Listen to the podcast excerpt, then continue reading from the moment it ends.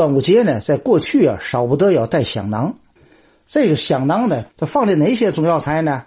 有白芷、川芎、山奈、甘松、高本这些中药材呢，都能够散发香气，能够起到呢避秽的作用。所谓避秽啊，就是避这个四时不正之气。它这个季节五毒月是吧？一些不正之气呢，都开始散发出来了，是吧？避秽。同时呢，有的这个香囊里呢，还要加少许的朱砂和雄黄，这两种东西过去呢，有一种传说呢，有辟邪和驱毒的作用。香囊呢，必须要戴在胸前，鼻子能够闻到。做香囊在过去呢，馈送亲友，一般都是是吧？女士来做，也有呢，送给心中的爱慕的人，按现在讲叫情人吧，是吧？哎，送给情人。还有的搁上自个儿的一缕头发的，这就是相当中的另类了。另外，端午当当中呢，还需要呢有两样东西需要用。一个呢，过去啊就泡雄黄酒，这雄黄要到药铺去买，正经八百的明雄黄。当然，现在就没有了，因为里边也含有一些个啊砷物质，是吧？哈，对人体有害。另外还有呢，就是现在我们在这个门上呢，都插有这个。呃，耐，过去呢还有蒲剑，蒲剑呢说白了就是药铺里头，是吧？一种中药材叫水菖蒲，它呢种在湿的沙土里头，长有一尺多高，是吧？一节一节的，扁的，有有略有一点硬度，一条一条的，一尺来长。把这个从药铺里买来，也给它挂在门上，这叫蒲剑，宝剑的剑，蒲剑，是吧？耐虎蒲剑嘛，是吧？另外还有呢，端午节呢，门上呢贴一张钟馗画的。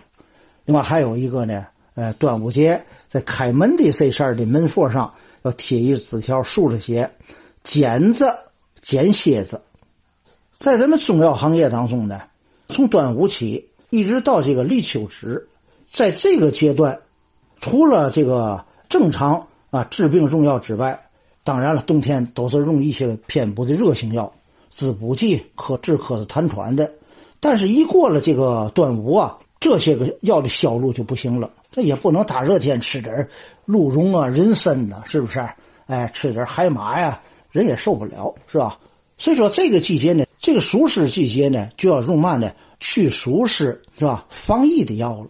比如说我们冬天感冒，用人荞解毒、麻黄汤、桂枝汤的这些个发散的东西。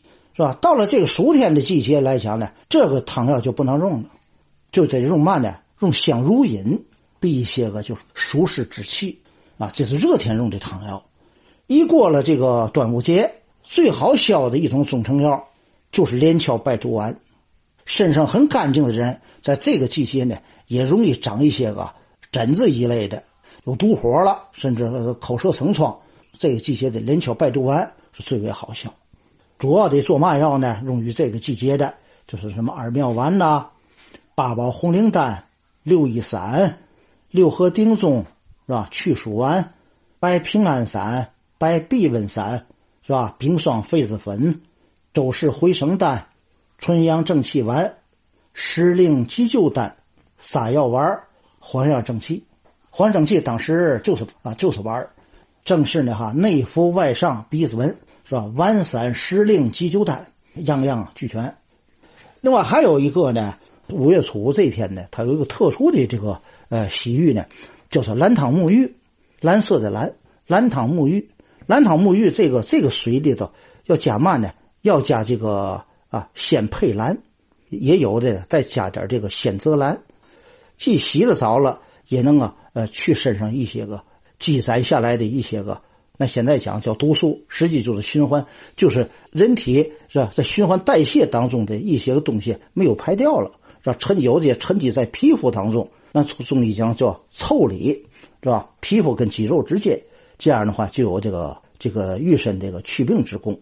所以说呢，过去在这个五月初这一天呢，有个兰汤沐浴的这种一种说法。再有一方面来讲，过了端午，是吧？咱们中药行。还有咱们有些个有条件的个人，过去还有一些个施舍这个中药，这是这么一个这个习俗，是吧？有的连续施舍多年，是吧？也有的家里有病人，这个许了愿了要还愿，要施舍。这施舍药呢，一般就是用这个避瘟散，是吧？可以温。再一个呢，就是呃腹泻、呕吐啊，这是常发的疾病，有撒药丸啊。这就是咱们这个端午以及端午之后，在这个暑湿季节，与咱们这个中药之间的彼此的这么一点联系。